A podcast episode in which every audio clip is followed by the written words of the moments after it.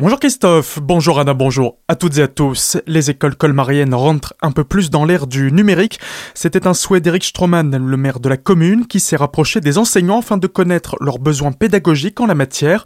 Ainsi, la ville a récemment acheté 30 tableaux interactifs. Je l'ai indiqué euh, lors de ma première tournée à la rentrée 2020 des écoles colmariennes que nous avions une priorité, c'est celle de la numérisation euh, de l'outil pédagogique et donc euh, nous avons là équipé une trentaine de salles de classe avec ces tableaux numérique interactif. Ce sont en quelque sorte de grandes tablettes d'un diamètre quasiment de 2 mètres qui permettent euh, un enseignement interactif, euh, numérique euh, et contemporain et qui correspond aujourd'hui à l'attente du monde enseignant. C'est un investissement important. Chaque tableau coûte plus de 6000 euros, mais ils ont une durée de vie d'une vingtaine d'années. On va réduire ça à 10 ans. En étant raisonnable, ça fait 60 euros par mois. C'est le prix de 2-3 livres. Je crois que c'est un outil tout à fait adapté. Et à l'époque, on avait des vidéoprojecteurs. On écrivait avec des transparents avec des stylos indélébiles. Et puis là, le saut technologique est absolument incroyable avec des possibilités euh, d'interaction avec la classe et d'interaction avec le réseau qui sont tout à fait extraordinaires et qui permettent euh, de renouveler complètement l'expérience pédagogique. Ces tableaux interactifs qui ont équipé plusieurs classes de maternelle et primaire de la ville, en plus de l'interaction, permettent une accessibilité pour tous les écoliers.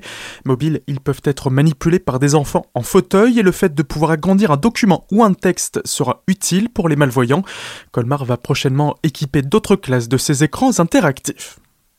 Neige et bourrasque en altitude, circulation compliquée hier en Alsace.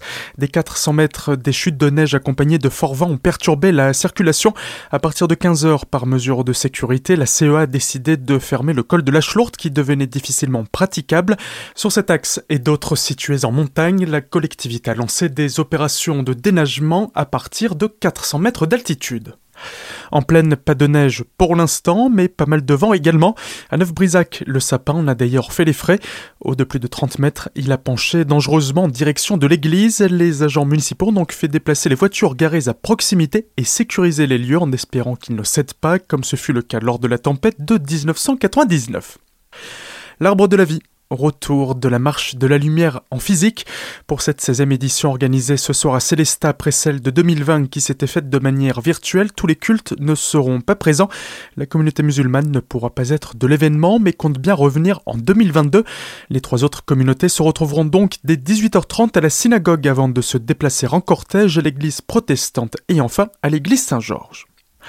Une belle mort vaut mieux qu'une mauvaise vie, bienvenue au Pompe funèbre Bémo, spectacle humoristique qui sera joué ce vendredi au théâtre municipal de Colmar. Les précisions de Daniel Sala, directeur de la salle. Un hiver qui au départ est plutôt sombre, puis ça se passe dans une maison de pompe funèbre, donc euh, dans un petit village, une maison euh, traditionnelle euh, qui est reprise de père en fils, ou plutôt en fille là, depuis pas mal de générations. On montre un peu le quotidien avec beaucoup d'humour de cette entreprise, beaucoup de second degré. C'est un spectacle qui va vraiment finir dans un délire total moi, c'est un spectacle que, que j'avais adoré lorsque j'avais vu la première fois. À Avignon, c'était pour moi un peu l'équivalent dans un univers différent, avec le même côté irrévérencieux que Le Père Noël est une ordure. Et là, c'est dans un domaine différent, mais c'est vraiment tout à fait délirant, très drôle et ça reste bon enfant. On, se moque évidemment pas des personnes qui ont malheureusement dû faire face à un décès, c'est juste euh, de passer un bon moment dans cet univers qui, a priori, c'est vrai, ne prête pas vraiment rire, mais qui permet néanmoins. Info et réservation sur le www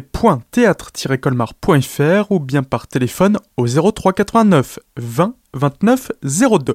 Tout de suite, le retour de la matinale avec Christophe et Anna. Passez une excellente journée à l'écoute de votre radio.